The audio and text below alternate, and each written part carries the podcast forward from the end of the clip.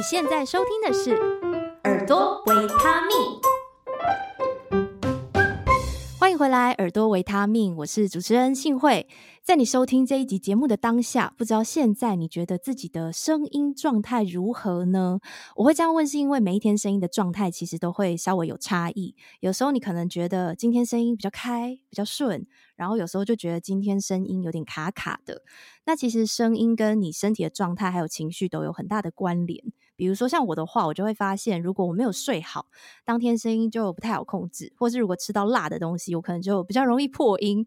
那也有人常常喜欢问我说，喝枇杷膏啊，吃龙角散这一类的东西，到底对声音有没有帮助？那这些问题我自己也很想一探究竟，所以今天就替大家邀请到专业的中医师肖家居医师来到节目当中。肖医师你好，Hello，幸亏你好。好，那来帮大家简介一下哦。其实肖医师他有主持自己的 Podcast 频道，叫做肖玉医讲透中医，然后目前也是甄嬛中医诊所的医师。那像我的话，是从听肖医师的 Podcast 开始认识你的。嗯，然后那时候我就发现说，明明是讨论中医养生的频道，然后但是却有几集是跟声音有关的，然后我就觉得很有兴趣，就去听，结果发现。医师居然有学过声乐，嗯，对呀，这个斜杠就是跨很大，大家觉得，哎，中医跟声乐好像是两个完全截然不同的领域。那那时候，医师为什么会有这样的转折？因为你大学念的是就是中国医嘛，就是主修的是中西医，然后后来硕士是跑去念声乐，然后也是一个男高音，为什么会有这样子的转折呢？我从高中开始我就很喜欢唱歌。然后那个时候是加入学校的合唱团，然后每天唱到十一二点，回家都会被妈妈骂。这样，高中的时候也是，就是因为唱歌玩社团的关系，要搞到重考一年这样。那妈妈一定很生气。对对对，本来到了大四，我是跟我爸讲说我没有要念，就我没有要当医生，我就想要全职去唱歌。嗯嗯。后来呃是有一个交换条件，就是我跟我爸达成一个 deal，就是我把学位结束，结束之后我就去去念声乐这样。这个都是一切都是在。呃，自己的规划当中的，嗯，我觉得唱歌对我来说就是一种很简单的喜欢，就是你在做这件事情的时候，你就是会觉得很开心，然后对于去研究如何可以把声音变得更好，或者是变得更迷人，然后到底是什么样的声音才会让人家觉得有愉悦的感觉，对这件事情就是一直都很，我就我一直都觉得很有趣，这样。嗯，那后来就没有继续朝唱歌的这个工作前进，还是回来？目前是做医生，这个也是跟爸爸的协议吗？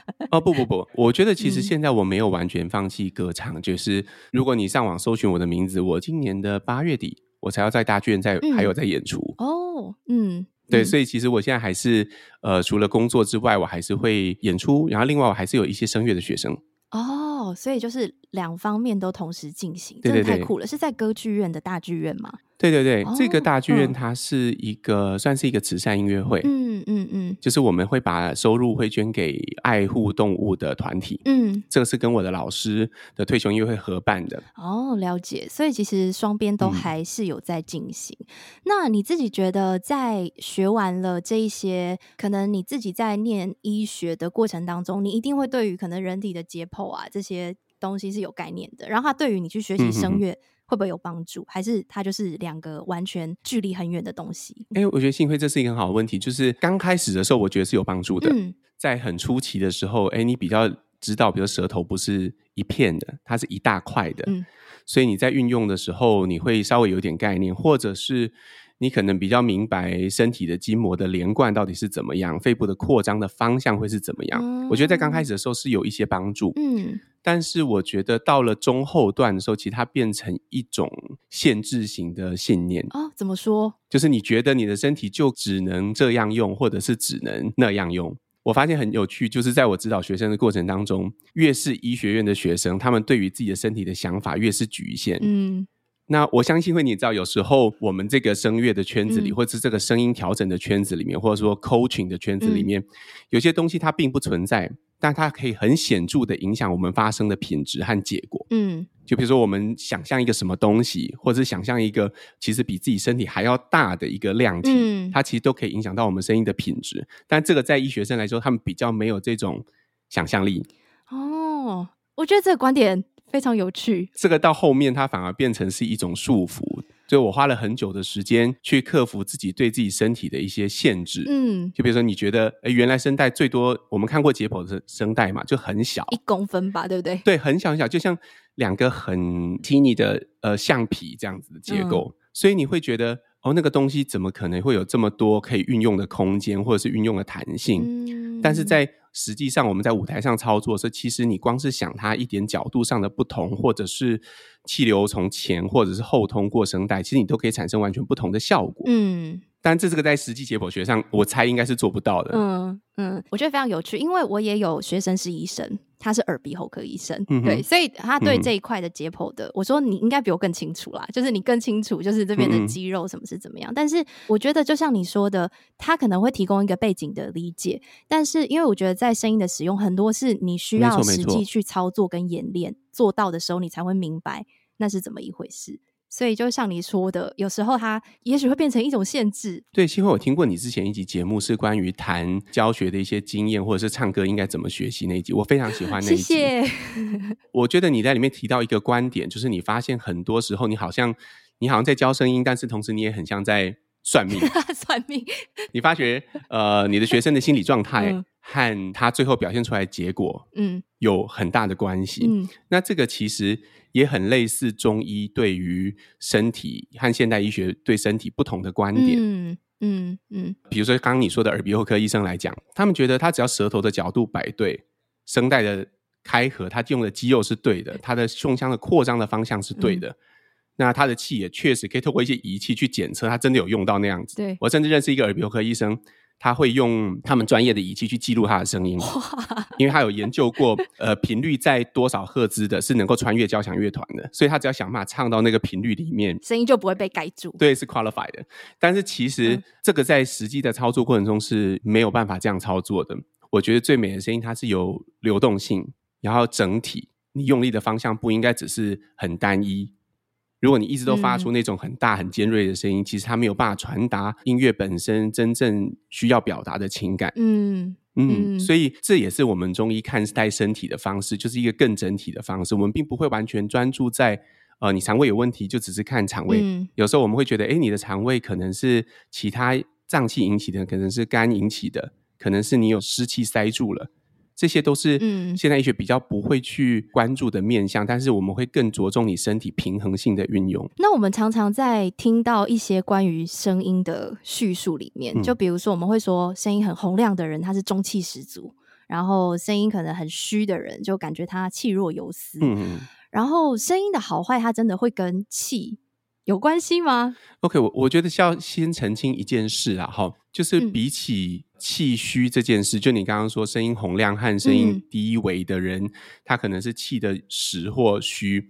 这个我觉得在一般人对气可能有一种误解，就他可能认为，呃，气就是像我们打电动时的时候的生命值一样，只要你高的时候你的表现就好，嗯、低的时候你就快要死掉，你表现就不好。所以，我们只要用某种东西，比如说黄芪或者是枸杞，补一下气，我们就可以达到那个比较高能量的状态。嗯，但是实际上，就像我刚刚强调的整体观念，我对气的理解更着重在流通。嗯，也就是说，真正气实在的人，讲话声音洪亮的人，是因为他知道在运用声带的时候，他的全身是参与这个活动的，他的气流其实是。除了声带附近的那些喉内肌群之外，它还会懂得运用其他的肌肉去帮助它的气息流转。嗯，而这个在中医我们也是这样看这件事情的。气最好的状态就是流动。嗯，你看我们什么时候会用气这个字？我们通常都是空气，对，或者是气息，嗯、吸气、呼气。气这个字永远都是在流动过程中的。如果东西不会流动，就没有气，嗯，所以气其实它的定义除了那个物质之外，它更重要是那个 flow，就是它的那个流动，嗯，所以一个健康的气，它一定同时有静态和动态的意义，就它要有，然后它要再动，嗯，所以我觉得这跟唱歌的状态其实是很类似的，没错，它并不是吃了什么东西，它就能够。变得比较多，或者是你这口唱的比较大声、比较用力，它就会比较好。而是它必须在流动和舒服的状态里面，它在一个整体的平衡里面。没错，没错、嗯。好，关于气有更深一层的理解了，就是讨论有没有它，其实没有太大的意义，要看它流动的状态里面。那这样声音的好坏是跟这个有关吗？还是说跟你的健康状态？也许你的。比如说像睡眠啊什么这一些东西，它会有关系吗？幸会我不晓得你的想法怎么样，但是对我来说，我会觉得唱歌之所以难，是因为它是需要身心理，甚至是身心灵 互相配合的一件事情。嗯，就是在生理上来说，如果有人他真的有一些我们叫做 organic，就是一些实质性的一些病灶，嗯。比如他声带真的有长茧，像我支持过像这样的患者，嗯、显然他的气真的是因为某种实质存在的东西，嗯，他的气息经过声带的时候，它真的因为那个茧没有办法完全闭合，嗯、所以它可能会觉得漏风，或者是觉得很难运用，嗯，声音也放不大，嗯，那这个真的是有气质性的问题，我们就要解决气质性，这是属于生理的，嗯，但是更多的患者他没有办法。很好的运用声音，是因为他对他自己的声音的认知是有问题的。就像你那一集提到的，我非常喜欢那些内容，嗯、就是。包含他觉得他可能在这个世界上的存在是没有什么价值的，喜欢把自己想得很小、很自卑，觉得自己一定要有什么东西他才值得被爱等等的。那这种议题其实会造成他运用身体的时候，他会把他的，比如他比如说有百分之一百的效能，他可能只用到百分之二十或百分之三十。嗯，而这个其实是需要跟他沟通，嗯，就是去聊天，就像你做的，然后让他可以真的对他身体有全新的认知。然后最重要的是。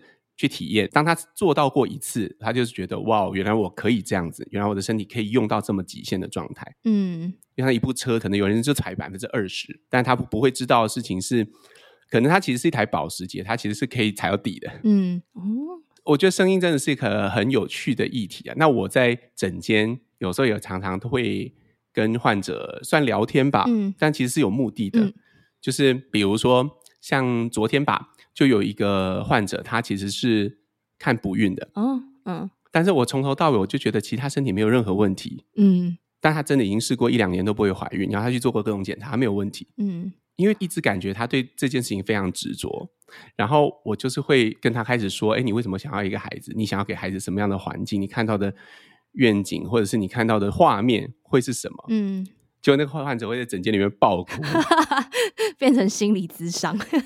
对，但是很神奇，就是当他爆哭之后，他脉象里面的那些郁就去掉了一大半。嗯，而郁就是我们刚刚说的那个气息不流通的状态。嗯，其实它不只影响到我们的声音品质，嗯，它也会影响我们的身体健康，会影响到我们思虑的正面跟负面，还有也会影响到他的生殖机能。嗯，所以感觉是没有办法去切割。一个很明确的东西，说，诶，它跟什么有关？而是像你说的，去除了可能生理上的问题，就是确实是声带的病变，类似这种问题，还有一大部分可能会跟你的意念，或是你怎么看待这件事情有关。对，它是一个整体的东西。嗯、没错，没错。哦，对对对对对。嗯，那在所有声音的问题里面，像有一些人来找我也会有这个问题，就比如说声音可能就是一直都会有一点点沙哑，或者是他可能说话说一下、嗯、或唱歌没多久就会沙哑。这个有很多方式可以治疗，你可能也可以去看嗓音科做语言治疗，或者是说学发声。对看到也有些人会透过中医治疗，那中医是怎么去看待声音沙哑这件事情，然后跟他可以怎么治？我们还是分呃，我们刚刚的的脉络哈，就一个是关于有些人他的沙哑，他真的是源于他声带上面的水分比较少，嗯嗯，就很容易干呐，所以他可能讲了一句话到后面就觉得有一点困难，或者是有些人声音就是他的闭合品质不佳，那个是因为声带的黏膜真的有一些受损哦。嗯、那有些人是天生比较干，有些是年纪比较大，嗯，比如说更年期的女生。他们声音会慢慢变得比较尖，或者是说比较没有像年轻的时候这么的圆润。嗯，那个也是因为声带水分，嗯，它整体荷尔蒙下降的关系。嗯，那如果是这种是比较偏生理性的，我们通常就是会用，比如说像麦门冬啊，或者是膨大海，这些都是滋润的药材。哦，所以我们去 KTV 唱哑了之后，这些润的药材进到你的身体里面，它就立刻会产生作用，它会增加你声带上的水分，所以你就立刻觉得，哎，你本来已经哑了，嗯，但是就变得突然又有声音了。嗯嗯嗯。嗯这个其实我本来觉得这个像是在治标啦。嗯，那如果当它干掉了之后，你又要再喝一罐膨大海才有办法再继续。嗯，那其实你的声带还是在消耗中的，所以隔天你可能就因为这样你就全哑了，然后就要休息好多天。哦，嗯，有点像是喝蛮牛，就是那瞬间体力变很好，然后可是其实你一直在透支。对对对，它是给你用来加班加点用的啦，但是它其实并没有办法改善你身体的本质。嗯嗯，呃，那长期用的话，有时候我们会用一些滋阴的药材，那它会对于声带的润泽，然后甚至包括它也不会只润泽声带，嗯，可能包括皮肤，哦，包括头发。嗯，好，甚至有些年纪比较大的女生，可能有一些黏膜干涩的问题，嗯、眼睛啊、嘴巴呀、啊，甚至是阴道什么的。嗯，那所以这些都可以透过这种方法去改善，因为它改善是我们全身性的这种干燥的环境。嗯嗯。那如果是心理上的，通常我们用的药就会比较偏向郁，就是我刚刚讲的，就是郁闷的那个郁。嗯。解郁的一些药。嗯。呃，那如果是这种的话，其实你用了通郁药之后，你会发现患者不只是声音变得比较。好，他讲话的内容会比较有自信，更敢表达，而且，呃，他整个人的生命状态也会变得比较好一点。嗯嗯，会变得更开朗，不会那么淡漠。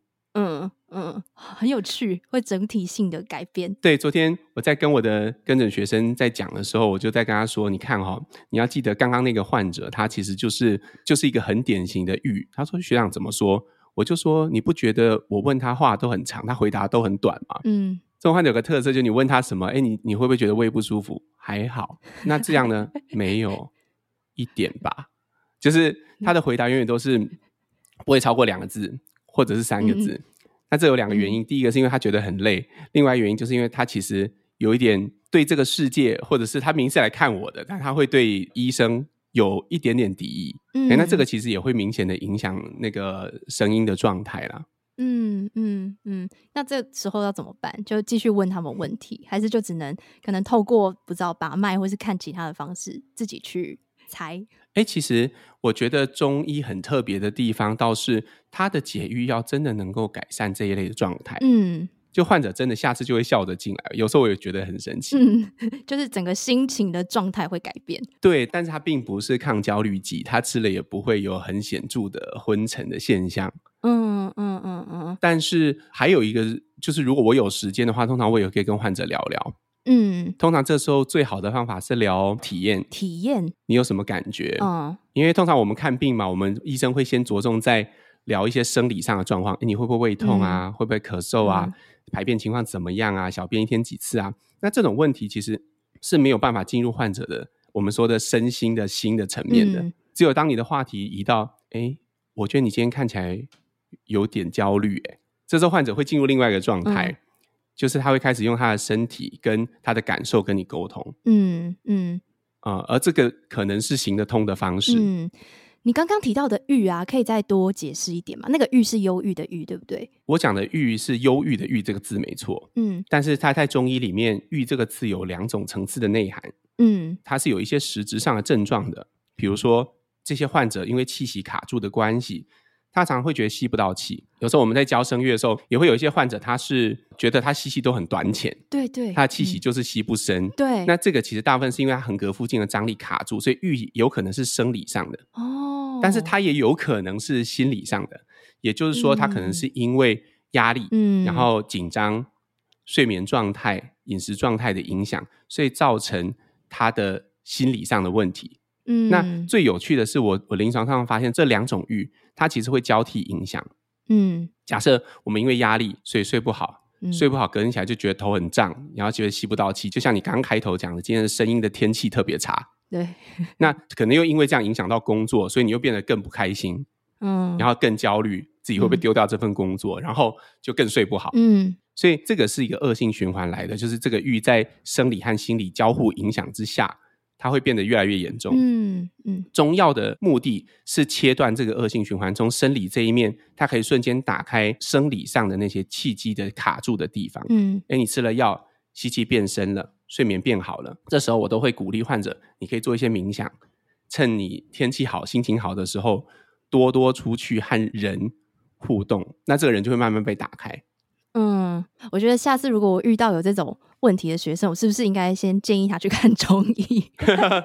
其实是可以，这中医可以帮很大的忙。嗯，对啊，所以你刚刚说像什么冥想这些也会有用，就是帮助他解开那个所谓的郁。也是会有帮助的。嗯，会哦。嗯，这是我自己的看法，嗯、就是我常常在诊间建议患者冥想。嗯，然后我觉得甚至冥想对声音也很有帮助。你是用怎么样的冥想方法呢？因为冥想其实本质上是一种觉察嘛。是，通常冥想要么就是想要求你把你的专注力放在呼吸上，嗯嗯，要么就是专注在你身体某种某个部位的特定感知，然后轮流照一定的次序，比如说从头扫描到颈，然后再扫描到肩膀，最后扫描到脚。对对，嗯。但是其实它的特色就只有一个，就是让你把你的专注力回到你当下的感觉上跟感官上。嗯，那你会发现，人之所以有欲的状态，只有两种情形。嗯。一种就是他把他的焦点都放在未来要做的事情上面，比如说他明天要完成什么样的工作啊，我明天要上新会节目，我要录音，我要讲些什么。嗯、那这个可能就会造成我昨天晚上进入这个欲的状态。嗯，还有一种就是去回想那些已经做过、已经不能改变的事情，但是做得很不好。嗯，过去的事。嗯，我怎么会在老板面前，我开会的时候怎么会表现得这么糟糕？我到底在干什么？嗯、然后陷入一种自责。嗯，所以一个人理论上，如果他能够只专注在当下的感官的时候，不论那个是呼吸还是身体的感觉，他就能够摆脱欲的状态。嗯，所以我都跟患者讲，这不是什么玄学，这个就像上健身房一样。如果你的肌肉很弱，你是肌少症的患者，你去做健身，你就是训练它，你慢慢就可以控制，你的肌力就会变好。嗯，我觉得冥想就是大脑的体操，就是大脑的健身。所以如果你常常去训练这些连接、这些回路。嗯当你焦虑的时候，你可以很有效的去控制它，回到你当下的感受上面。嗯嗯，我觉得我要考虑在我的课程的前十分钟 加入这个冥想的方式。哎、欸，你你说的是对的哦。我之前、嗯、呃，我们东海请一个客座的从美国来的大都会歌剧院的男高音，哦、嗯，然后他来这边就是帮我们上课，这样，那当然是很很珍贵的机会。嗯嗯，他上课前。都一定会带冥想。嗯，你看到他一堂课可能一个小时，一开始会觉得大师是不是在混时间呐、啊？怎么浪费五分钟、十分钟？对对对，因为我们会觉得他一堂课大概一百块美金嘛，而且还算是半价。哦、嗯，但是你会觉得哇，那就有两百五十块美金都用来闭眼睛 跟思考、欸。哎，他都没有在教我，然后我都没有在唱曲子，嗯，这样没有在练习。嗯，对，大师都没有在 coaching 我，但是实际上。我发现有时候慢慢来比较快，因为一个人但是从 inner 的状态就是比较健全的时候，嗯，其实很多生理上的结会自然的解开。嗯，我觉得我们声乐上很多的 skill 都是用来解决你天气不好的时候的问题，呃，调这个调那个调这里调那里。但是有时候你会发现天气好的时候那些东西都不存在。嗯，而冥想是可以让天气状态好的概率大幅提升的方法。哦，嗯，因为你刚刚提到觉察，其实我也对这件事情还蛮有感触的。因为我觉得唱歌它就是很多你当下要去关注到你身体正在发生什么事，或是你在想什么，嗯、然后他可能就会，因为比如说你很紧张，就觉得完了，我下一个音要破音，你就一定会唱不好啊。啊对，所以确实。是这样子的方式，我很意外，我们现在的对谈会 朝向这个走向发展，但是我觉得还蛮收获还蛮多的。就是原本我以为会从一个很生理的角度去讨论这件事情，然后就讨论到说，诶，它跟身心其实都有很大的关联。这个我自己也非常的有同感。嗯对，然后再讨论到，嗯，嗯，原来呃，做一些冥想啊，或是一些相关的训练头脑的方式，它可能对于你声音的表现也是有关。这也体现了中医去看待可能人这个整体的方式，就会不会是以单一的部位或是症状去看，嗯、还是会讨论到整个后面的脉络，像是这样。没错，没错，是的。好，那接下来我就要来问一些比较世俗的问题。OK，没问题。谢谢你收听到节目的最后，是不是还觉得意犹未尽呢？你心中是不是还有许多对于护嗓的疑问？像是膨大海、枇杷膏这些东西，真的对声音有帮助吗？这一些护嗓食材以及药方将在九月九号下周五公开，下集将在肖玉一讲透中医 Podcast 频道上线，请赶快订阅起来，不要错过喽。如果你喜欢这样的节目内容，欢迎给我五星好评，并且分享给你有需要的朋友，或者是可以以实际行动支持。找到下方小额赞助的链接，请我喝杯咖啡，一起创作更多好听的节目。如果你有任何心得想法，想要回馈给我，欢迎到 FBIG 找我聊聊。相关链接都放在资讯栏啦。请持续锁定耳朵维他命。